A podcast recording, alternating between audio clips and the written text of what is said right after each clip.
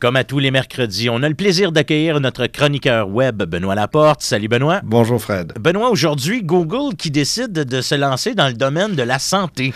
Oui, en fait, notre ami Google, qui est un dominant, a décidé effectivement d'investir un petit budget, 1,5 euh, milliard de dollars américains, dans le noble but de lutter contre le vieillissement et les maladies associées à la vieillesse. Et on fait ça comment? Avec une plateforme spéciale? Euh, non, en fait, euh, c'est une compagnie ils ont fermé une compagnie là, qui est maintenant sous leur, euh, une de leurs filiales qui s'appelle Alphabet. Là.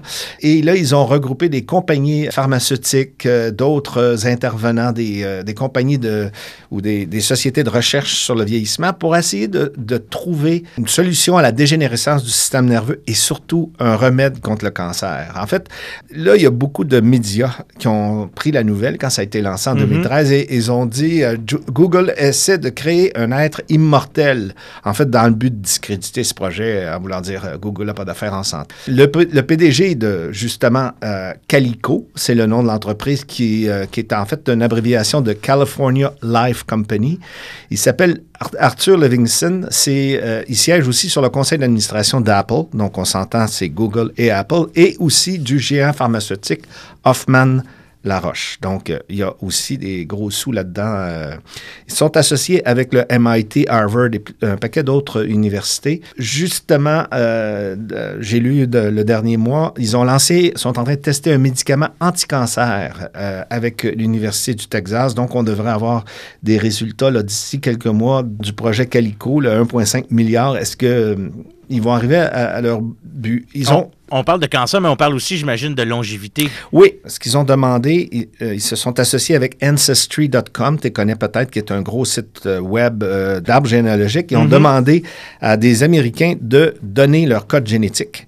Et puis, Google est associé avec ça. Ils veulent trouver les gènes de la longévité. Par exemple, si toi, dans ta famille, tes, oncles, tes, parents sont morts à 105, 110 ans en bonne santé, ils veulent savoir pourquoi toi et pourquoi pas moi euh, ou mes parents ou mes oncles meurent euh, à 60 ans.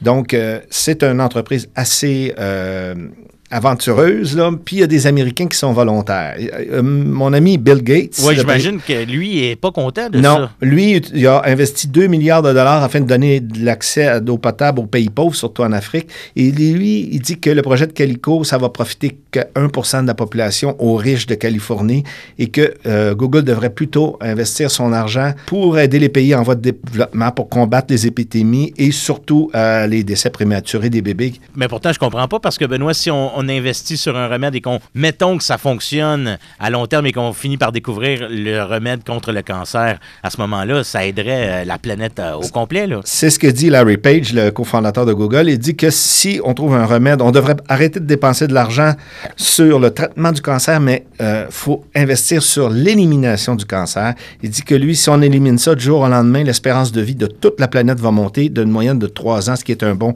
gigantesque. Euh, il pratique une espèce de, religion un peu ésotérique qui s'appelle le transhumanisme, qui, qui est pour la création d'un être supérieur. Mais j'irai pas là parce que ça sent un peu la, un peu le, la, secte. mais euh, c'est assez. Ça fait penser à l'Allemagne 1930. Ouais, mais plus sur le surhomme, là, mais pas au détriment d'autres. Mais allez voir ça sur Google, transhumanisme, ça va vous donner un petit peu de frisson dans le dos. Benoît, on retrouve cette chronique et toutes les autres sur labe, labmarketing.com, ton Internet. Oui, tout est là depuis le début. Merci Benoît, la semaine prochaine. Au revoir. Salut.